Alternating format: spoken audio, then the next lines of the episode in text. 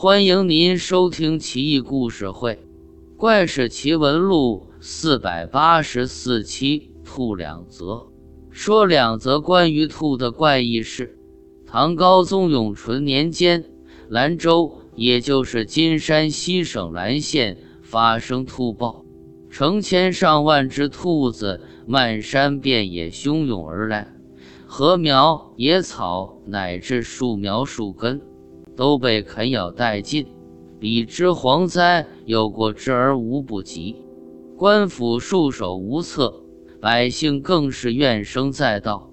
无奈之下，家家户户供奉狐仙牌位，日夜香火不绝。几天后，兔子都不见了，像是凭空消失了一般。临近地方也没再出现过兔豹。这则故事说明，兔子怕狐狸，这似乎符合自然法则。可是，千万只兔子哪去了呢？也许应该说，从哪里来又回哪里去了吧。还有一则故事：司农少卿杨迈酷爱打猎，骑马跨鹰张弓引箭，感觉很是洒脱。一日。杨迈来到长安野外，远远看见草窝里一只大肥兔子在蹦蹦跳跳。杨迈对自己的射箭技术很不自信，就把尖头的鹰撒出去，想来个老鹰扑兔，然后自己捡现成的。那鹰训练有素，久经战阵，嗖一声直飞云霄。而后垂直降落俯冲，试图一举捉住兔子。兔子也不含糊，闪转腾挪，连跳带蹬。老鹰俯冲几次，居然没得手，灰溜溜地扑扇着翅膀，回到主人肩头，耷拉着脑袋，闷不作声。杨迈再看，兔子活蹦乱跳，神气活现。不禁急了，鼓励老鹰道：“兔子蹬鹰，靠的就是置之死地而后生的猛劲。这回他肯定精疲力尽，你再试一次，一定能擒了他。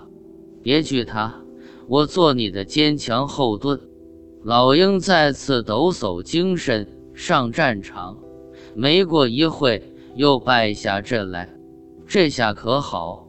兔子不见了，杨迈不禁泄气，揉揉眼睛，又仔细看，兔子又出现了，还是那么嚣张的活着。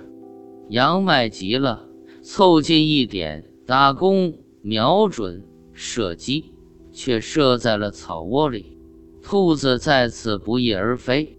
杨迈彻底急眼了，骂道：“老子打猎多年。”竟被一只兔子耍了，说出去不被人笑掉大牙吗？我就是挖地三尺，也得捉住你煲汤喝，必须的，绝对的，肯定的。杨麦上前顺着箭落的位置开始挖起来，还没到三尺深呢，就挖到兔子。